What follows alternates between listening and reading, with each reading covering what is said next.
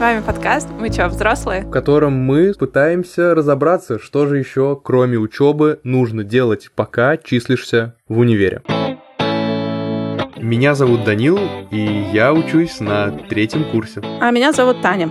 И я недавно поступила в магистратуру. Да, и, ребят, по традиции, перед тем, как мы начнем, пожалуйста, сейчас поставьте оценку и напишите нам отзыв, если вы хотите, а, нашему подкасту, чтобы у нас побыстрее получилось оказаться в подборках. И нас услышало как можно больше людей, которым это действительно нужно и которым это поможет по жизни. И сегодня мы хотим поговорить про деньги, про то, откуда они берутся и куда они уходят каждый раз. Да, о том, как а, мы мы впервые переехали, впервые, о том, как мы переехали, поступили в другой город, откуда у нас, в принципе, брались деньги, как мы начали зарабатывать, куда мы их тратили, и как мы в целом прошли к тому, что нужно деньги все-таки копить, то нам нужна какая-то финансовая подушка, финансовые цели, и вот это вот все. Мы не будем говорить такими сложными словами, но обсудим все вот эти основные концепции. Да, потому что деньги и ответственность за свое финансовое благополучие — это то, с чем мы сталкиваемся в первую очередь, когда нам исполняется 18, когда мы поступаем в универ и, может быть, уезжаем в другой город. В целом хорошо, когда это приходит к вам изнутри, что вы сами решили ехать. Я уже готов стать самостоятельным да. человеком, я готов отказаться от денег родителей, я хочу себя обеспечивать сам. И это достаточно неприятно, когда обстоятельства заставляют это сделать, когда родители говорят, все, иди и работай, как бы. Поэтому лучше к этому моменту быть готовым, и эту тему мы сегодня обсудим с Максимом. Макс учится в высшей школе экономики, так что как никто другой, короче, знает, что такое деньги. Ага, поехали. Привет, Максим. Спасибо большое, что пришел. Вам спасибо за то, что позвали. Не то, чтобы мы специально искали человека из высшей школы экономики для того, чтобы поговорить про деньги, но так уж вышло. Да, Максим, расскажи, пожалуйста, где ты учишься, чем еще занимаешься, как вообще у тебя проходит жизнь? Коротко, я учусь на четвертом курсе высшей школы экономики Пермском кампусе, не в московском и не в питерском. Существует у Высшей школы экономики 4 кампуса, и я выбрал кампус в своем родном городе. Я учусь на направлении экономика, у меня специализация финансовый анализ. Собственно, по этой стезе я пошел на третьем курсе. Сейчас, помимо учебы, я работаю финансовым журналистом в компании Invest Future, веду телеграм-канал про криптовалюты, аналитика, какие-то термины сложные мы рассказываем нашим читателям и, в принципе, говорим о том, каким образом распоряжаться своими криптовалютами, каким образом заработать на этом и как на этом, главное, не потерять деньги. Круто. Ссылочка будет где-нибудь. Да, обязательно ссылочка будет. Мне будет самой полезно почитать про крипту. В последнее время очень сильно этот вопрос волнует. Но вообще, перед тем, как начать обсуждение, мне кажется, важно сказать, что у нас у всех сейчас есть доход. Ну, постоянный или не очень, но он у нас есть. Несмотря на это, э, я прекрасно помню свой первый курс, когда мне родители отправляли 15 тысяч рублей, и там еще пару тысяч у меня была стипендия, вот. А у вас как было на первом курсе? Ну, так случилось, что, ну, видимо, мои амбиции не сильно позволили хорошо написать ЕГЭ. Я не поехал поэтому в Москву и остался в Перми на платном направлении в Вышке. Это больно, еще и на скидке, наверное. Да, это было на скидке на первом курсе, я с нее благополучно слетел на первом курсе, но сегодня не об этом. И получается, с э, четвертого курса полностью я оплачиваю свое обучение. Соответственно, если я платник, я не получаю стипендию. Да, мне также там давали деньги какие-то мои родители. А, бывало, что как бы не будет сказано, не будет упомянуто в высшей школе экономики, что иногда бывают студенты, которым нужна помощь э, по обучению.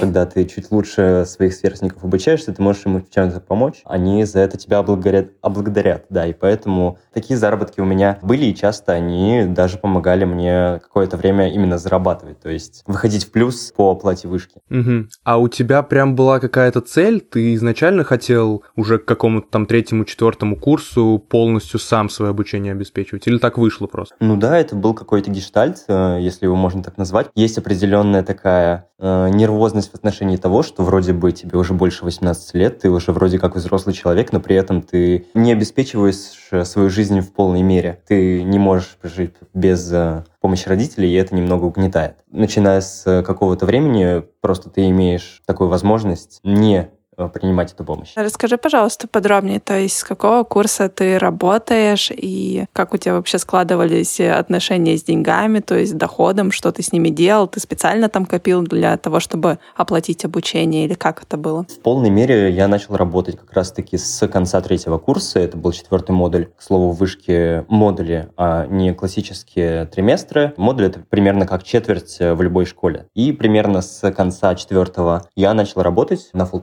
и поэтому у меня появился какой-то, не какой-то, а очень неплохой постоянный доход. И поэтому я в полной мере начал уже платить за вышку сам.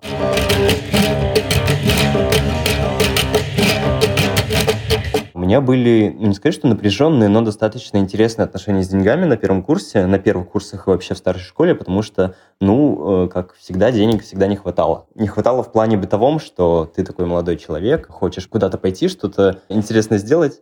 Пойти на свидание, но не можешь.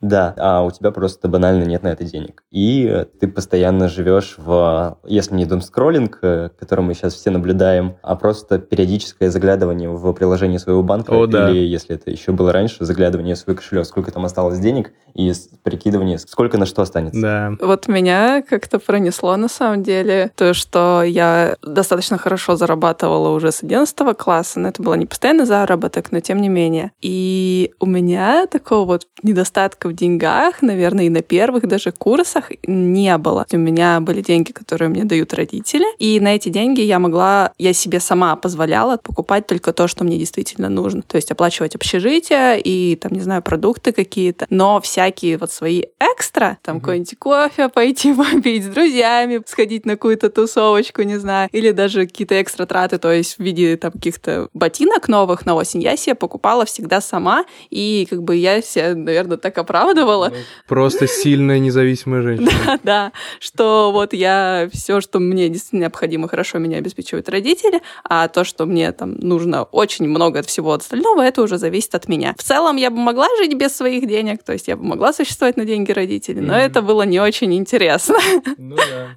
Я первый год э, жизни в университете, я переехал в другой город, и я жил вот действительно полностью на деньги родителей, плюс у меня там периодически стипендия повышенная прилетала, было приятно. Но у меня никогда не было проблем э, в том плане, что я как-то легко умел распоряжаться деньгами, потому что меня с самого детства научили стабильно откладывать. А я как-то недавно помню, общался с мамой и рассказал ей историю, которую я прям четко помню. И вот э, история была следующая, что родственники там, условно мне, когда мне там было сколько, я не знаю, 5-7 лет, что-то дарили типа на день рождения. И уже тогда им было лень что-то придумывать, они дарили деньги, типа, нормально. И мама сказала, что мы будем эти деньги хранить в копилке. И потом каждый раз, когда мне что-то дарили, мы откладывали туда, и мама говорила, вот потом мы сходим типа и купим тебе какую-то игрушку на это все. Я такой, ну ладно, ну окей, наконец-то что-то там накопилось, мы пошли в магазин. Перед этим предусмотрительно пересыпали все монетки в пакетик, а бумажки положили маме в кошелек. Ну и после этого мама мне в магазине сказала, что я могу взять, по-моему, любую игрушку, где на ценнике после первой цифры не больше трех нулей, кажется, что-то такое. Я просто вообще был на седьмом небе отчасти, я выбрал большую машину, ну вот как на юге такие есть, знаете, на которых можно типа на дистанционном управлении погонять. Понятно, что маме не хотелось эту радость тащить в квартиру, она обманула меня и сказала, что мне не хватает. Хотя я точно знал, что мне хватает. Вот, в итоге я расстроился, взял что-то другое, но схема с накоплением с тех пор работает безотказно вообще. Ну, у тебя просто суперосознанность. Максим, ты как распоряжался тем, что было? Да, в принципе, мне было особо некуда ее тратить, я не тусил. В каноничном понимании до там условного третьего курса, ну, это было какие-то реально бытовые покупки в плане там телефон, если это большие покупки на откладывание или там, да, это условно та же одежда, и, собственно, каких-то реально больших покупок до третьего курса у меня не было, кроме, кроме, наверное, ноутбука, потому что на него чуть я кинулся, чуть мне подогнали родители, и поэтому мы смогли таким образом его осилить. Так, а как ты в целом относишься к накоплению? То есть они, у тебя деньги просто сами по себе собираются, потому что тебе их некуда тратить, ты говоришь, что ты не тусил? Или ты все таки осознанно вот... 10% откладывали. Да, вот 10% это вклада, конечно. Сначала отложили, а потом уже все остальное перераспределили на что там нам нужно. Именно накопление ко мне, наверное, пришло именно с заработком стабильным. До этого у меня были там подработки летом, в частности, на которых там можно было условно заработать там 40 тысяч за лето. Для региона это как бы плюс-минус неплохие деньги, тем более для студента. Но они просаживались достаточно быстро, потому что ну, лето это все-таки не весь остальной год, когда ты просто ездишь из дома в университет и из университета домой. Вот именно с работой у меня пришло такое сознание, что нужно каким-то образом собрать какую-то финансовую подушку безопасности, чтобы мне в случае чего было и на что жить, э, из чего тратить деньги на какие-то неотложные нужды. И я начал как раз-таки с первого месяца ее собирать. Я откладывал, да, в среднем от 10 до 15 процентов, и я оставлял ее на счете Тинькофф, потому что, э, ну, я сам Тиньковым пользуюсь, не нативной интеграцией. Ох, если бы, Максим, ох, если бы. И я закидывал его на счет, чтобы у меня просто капали проценты на остаток. Несмотря на то, что я там в экономическом вузе учусь, что у меня специализация экономическая, я не стал их вкладывать в акции в первый момент. Я до этого покупал там всякие ништяки, акции, Тинькофф инвестиции, вот все эти дела, пульсяне. Нет, я просто начал их складировать у себя на счету, я понимаю, сколько я должен был бы накопить, и просто чтобы мне в определенный день капал процентный остаток от того, что у меня лежит на счету, и, в принципе, это работает до сих пор. Плюс я еще там взял подписку премиум Тинькова, которая мне дала еще плюс пару процентов к этим накоплениям. Ну а вот теперь это уже нативная интеграция, да, теперь уже... На еще нам не платят.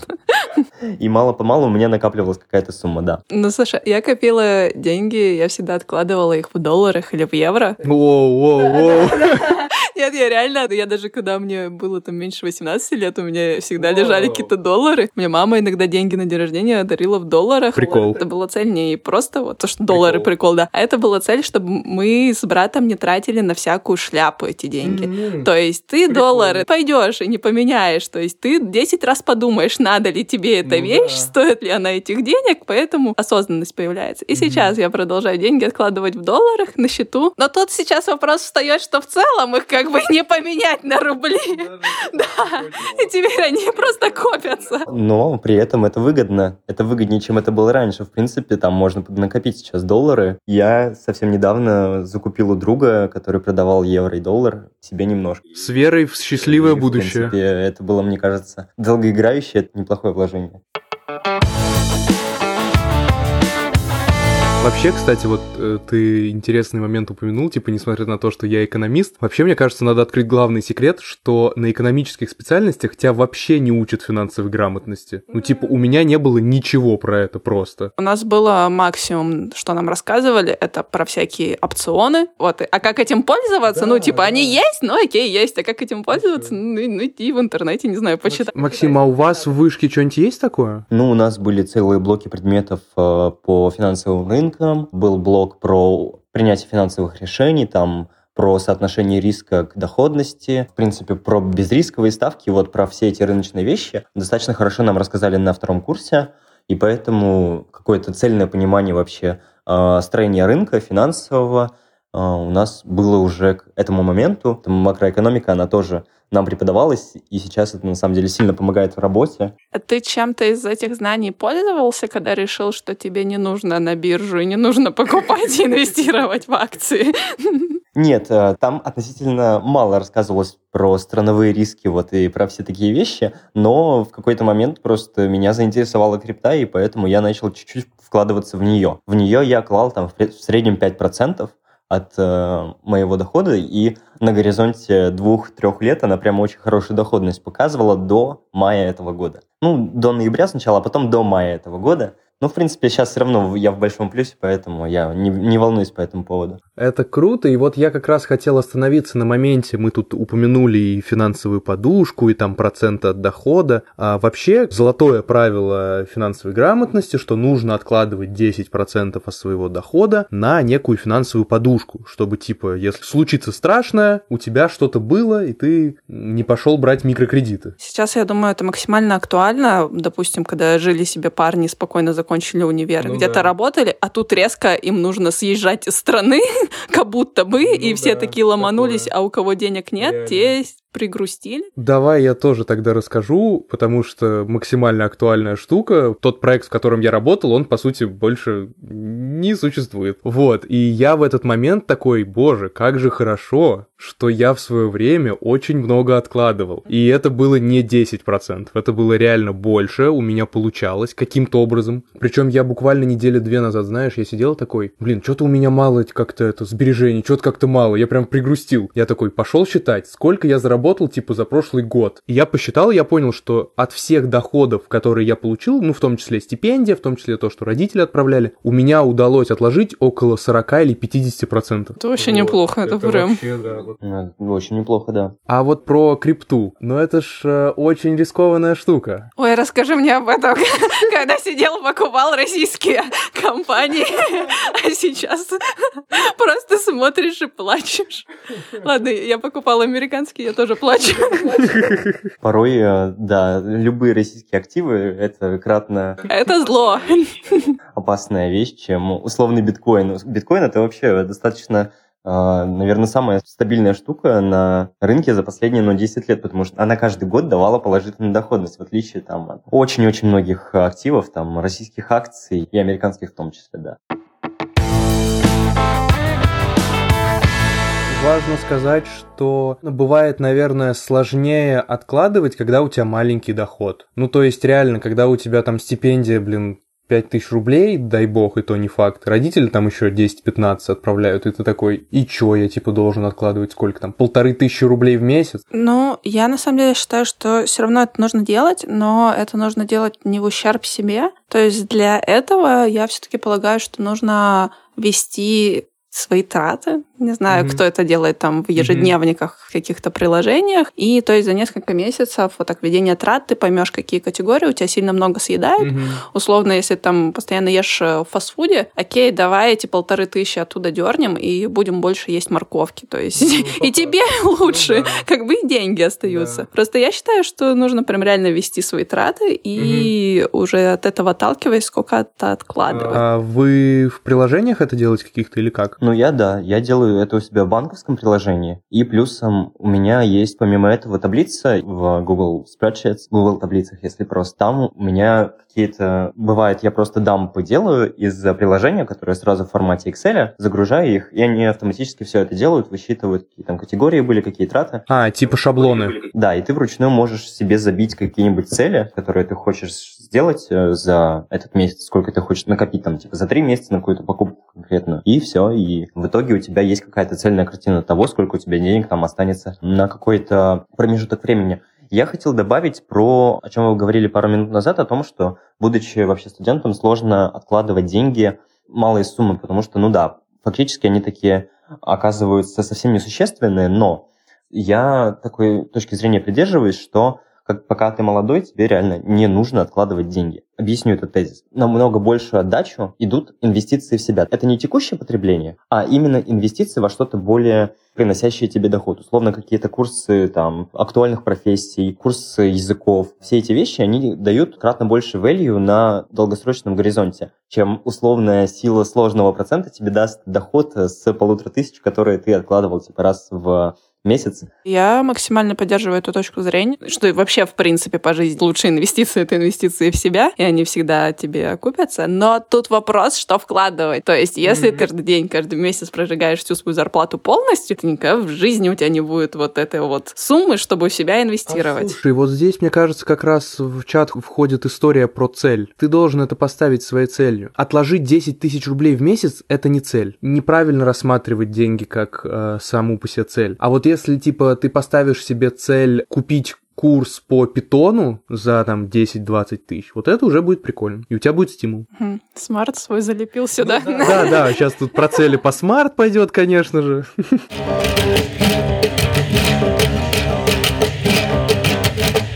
Я вот действительно придерживаюсь той точки зрения, что откладывать само по себе круто, но ты должен к чему-то идти. Нельзя просто так вот эти деньги копить и сидеть над ними и радоваться. О, у меня есть там 100 тысяч на счету, и, и чё? Ну, слушай, а почему нет? Ну, условно, допустим, я, я зимой там хорошо зарабатываю, и мне эти деньги прямо сейчас тратить не надо. Они mm-hmm. у меня лежат на счету, лежат там где-то на вкладе, и, допустим, зимой у меня не было представления, чего я хочу, но у меня были вот эти вот деньги. И потом уже весной, когда у меня появилось понимание, что я еду в летний университет, mm-hmm. то я такая, где мне взять денег? То есть, можешь мне там маму дернуть или папу дернуть, или там, не знаю, кредитку взять. Я понимаю, что, окей, меня берут в летний университет, у меня есть моя нужная сумма на счету, как бы, mm-hmm. и я могу ей спокойно распоряжаться. То есть я все-таки за то, чтобы деньги откладывать в любой непонятной ситуации, хоть сколько-то, сколько ты можешь, а если ты можешь 40%, как Данил, так это вообще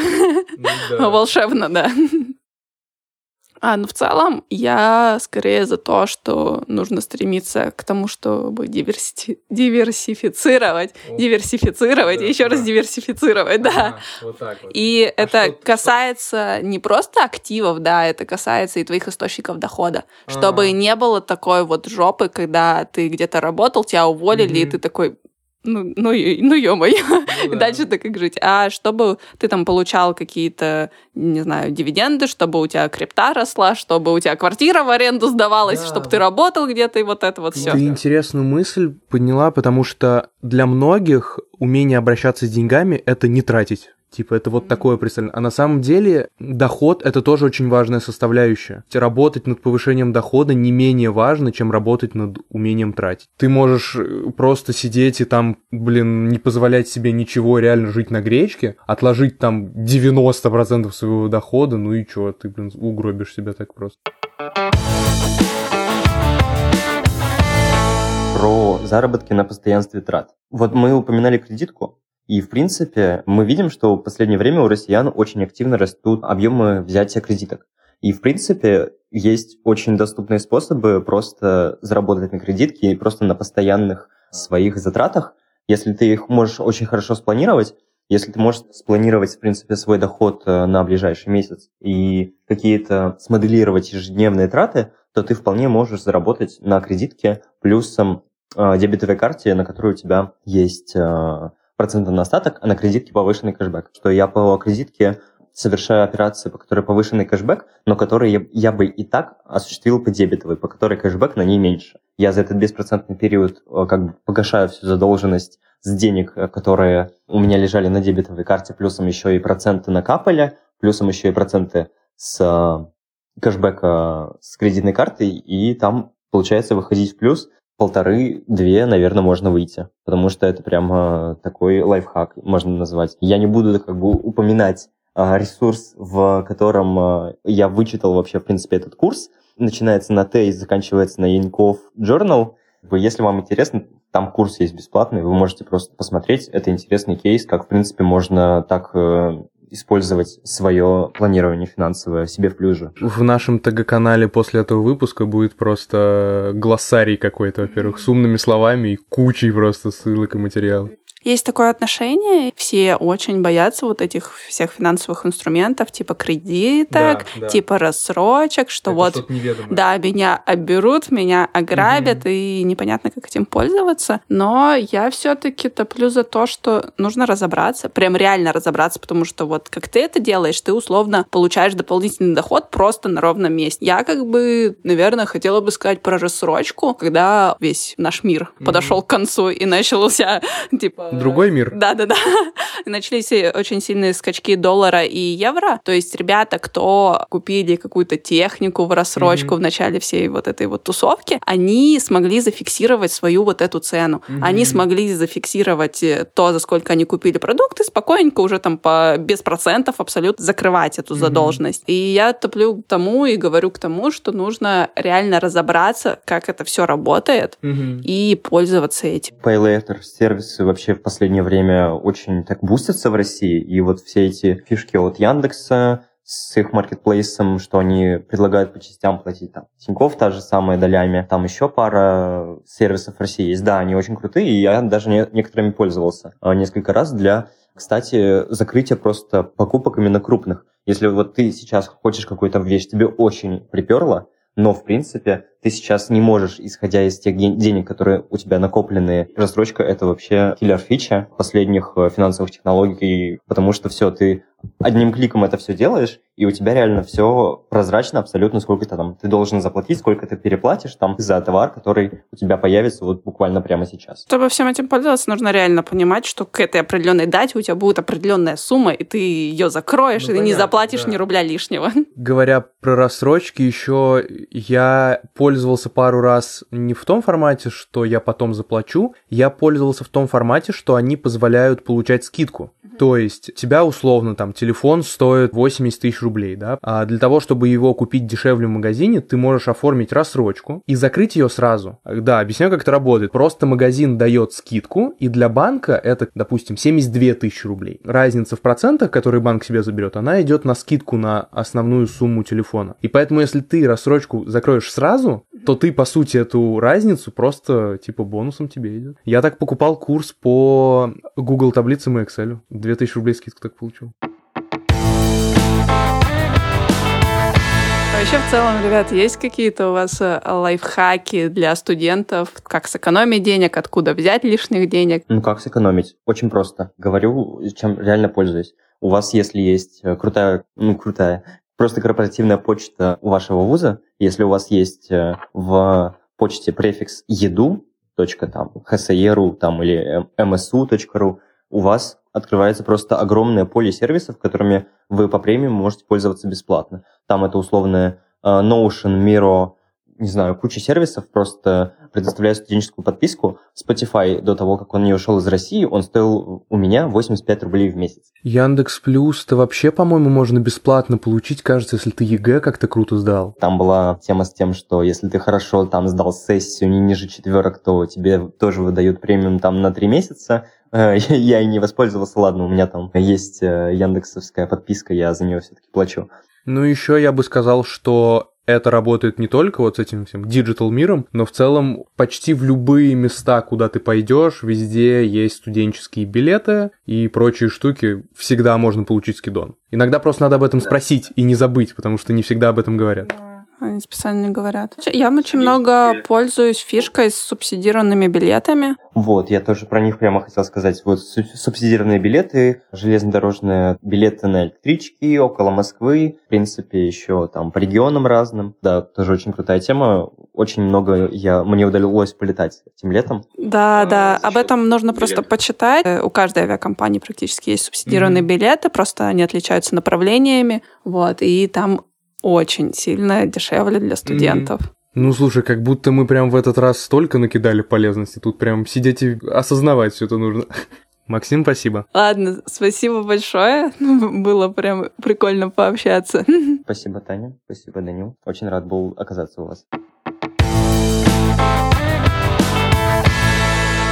Ну что, Данил, что ты хочешь сказать нашим слушателям? Во-первых, я хочу сказать, что в нашем телеграм-канале после этого выпуска будет просто куча полезной информации, ссылок и прочего. Да, поэтому по ссылке в описании переходите в телеграм-канал и чекайте все, что мы туда скидываем, а это будет все, что было упомянуто в этом да, выпуске. Это, это очень важно. Еще, наверное, очень хочется, чтобы вы поделились этим выпуском с друзьями, потому что мы сегодня собрали действительно много полезной информации и поделились какими-то классными советами, как по мне. Да, я бы очень хотела, чтобы мне кто-то на первом курсе рассказал про субсидированные билеты Реально. и как можно деньги да. делать из воздуха, просто пользуясь разной разницей в процентных ставках да. между кредитными и дебетовыми карточками. Да, это очень круто. Вот, а так мы, конечно, понимаем, что вы не всеми нашими советами будете пользоваться, что вы будете тусить, транжирить деньги. Ну, ребят, идите работайте идите зарабатывайте и откладывайте деньги. Когда-нибудь в жизни вы скажете себе спасибо. Реально. Но в целом совет Максима про инвестиции в себя тоже не стоит забывать. Надо как-то балансировать, короче. Да, инвестиции в себя — это лучшие инвестиции, они никогда не бывают зря. А И потом эту вещь гораздо проще монетизировать, чем что бы то ни было. Подписывайтесь на канал, ставьте лайки, звездочки, сердечки, все, что у вас есть, потому что поддержка очень важна нам. Да, ну что, Тань, мы уже взрослые? У меня нет ответа на этот вопрос. Ну вот на этом мы и закончим. Все, всем пока. Пока.